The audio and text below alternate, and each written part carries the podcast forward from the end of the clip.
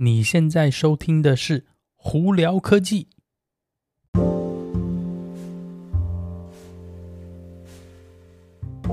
嗨，各位观众朋友，大家好，我是胡老板，欢迎来到今天的《胡聊科技》。今天美国洛杉矶时间七月三十号星期五啦，哇，外头的又是风和日丽，大太阳一片，今天又是一个热死人的一天哦。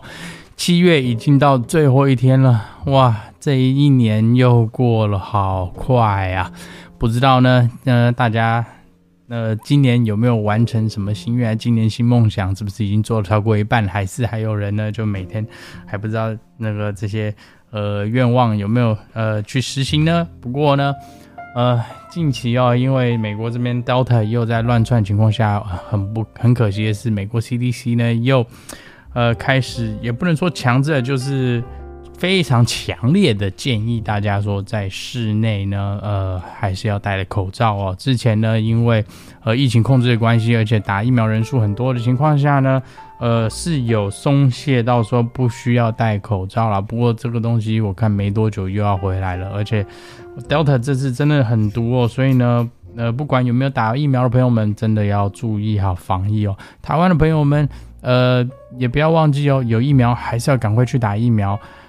然后口罩戴好，因为 Delta 真的蛮可怕的。好了，今天呢有哪些科技新闻？今天科技新闻没有太多，但是呢有三个啦，我们就呃针对这三个来跟大家聊一下。首先，呃大家都知道，今年呢因为晶片短缺的关系呢，导致很多包括是车子啊，还有那个科技产品啊，都都延后了嘛。那这这次呢，呃，台湾呢，TSMC 呢，就是台积电呢，又有一点雪上加霜哦，这这几天又出状况了。呃，TSMC 在南那台那台湾南部呢，有一个工厂呢，呃，收到了一批呃在制造过程中所需要的一个气哦，这个气体哦，呃，后来发现说这气体里头好像是有污染，就是不不纯吧，应该这样讲，简单来说。导致说，在他们的工厂线呃生产线需要停，那当然很他们在最快的速度把这个气体更换到是纯的气体，就没有这个污染气体哦，呃就继续会继续生产。不过呢，这多多少少还是会影响到一些呃进度啦，呃就有一点雪上加霜，让这次晶片短缺的那个状况更严重。那顺道一提，晶片短缺到有多严重呢？呃，美国汽车产业呢，车子竟然卖的。二手车哦，都快已经卖到跟新车差不多价钱，那新车上头竟然还要再加价才买得到。呃，福特呢，甚至因为这关系，有我记得好像六万台车子已经制造好了，但是停在工厂里头没办法出货，主要是因为没晶片的关系哦。所以这次晶片的问题真的是蛮大的。好，再来另外一个新闻呢，波音 Starliner，呃，原本预估是说要差不多快达到它要那个升空去。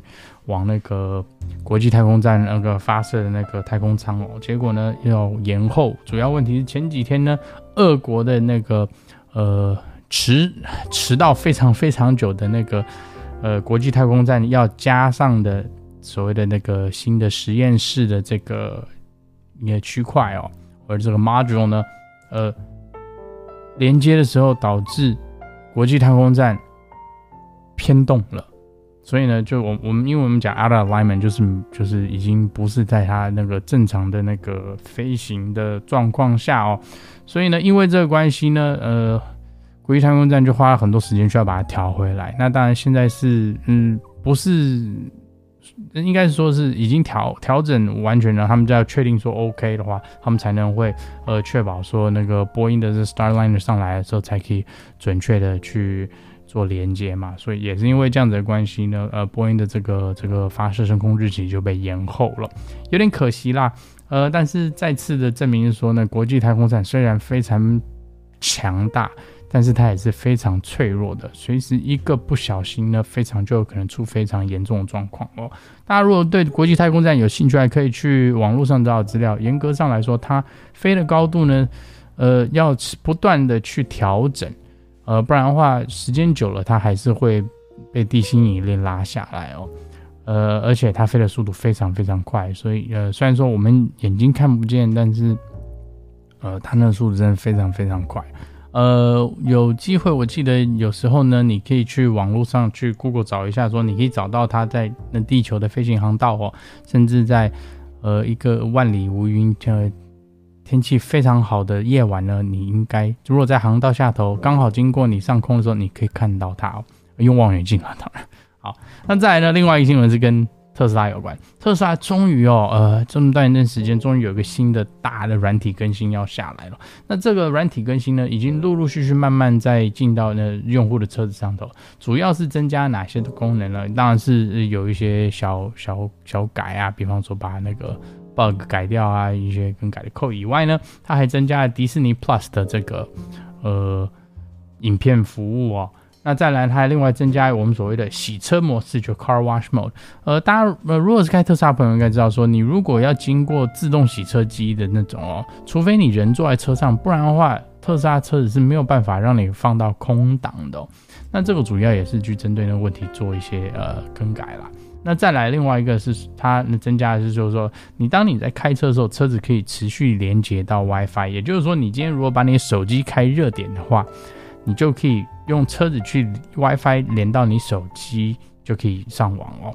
那之前呢是没有办法的，因为之前只要车子在开的时候，WiFi 就会关掉。其实有一点有点傻了，但是他们终于改了这个问题，所以不错。那再来还有另外一个更改的什么测试镜呢？现在会自动变变黑。那之前的测试镜呢其实没有自动变黑的功能。比方说，如果后头有一个车子的灯太亮的话，呃，后照镜啊，前面后照镜就有这个功能，但是测试镜。好像，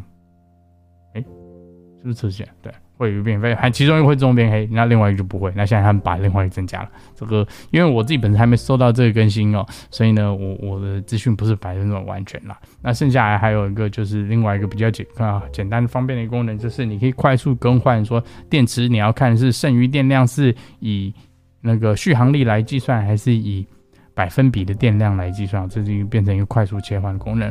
呃，这那。这次的这个整体软体更新呢，当我的车子收到的时候，我当然也会拍给大家看，给大家看一下，说它到底是什么状况啦。那一样呢，呃，特斯拉这这这一段时间呢，呃，还是有很多人不断的在抛新的那个呃 FSD Version 9 Beta 的测试影片到那个 YouTube 上头，有兴趣朋友可以去看看，去看说实际目前呢，特斯拉这个辅助自动驾驶，比如半自动驾驶状况已经呃。开发到哪个程度？我想你如果仔细看的话，你会蛮意外的。好了，那今天就到这里。大家如果有什么问题的话，可以经过 Anchor IG 或 Facebook 发简讯给我。有机会也可以到 Club 上头跟我们来聊聊天哦。呃，有看 YouTube 朋呃习惯的朋友们呢，就直接到 YouTube 上头搜寻胡老板，就可以找到我的频道了。今天就到这里，我是胡老板，我们下次见喽，拜拜。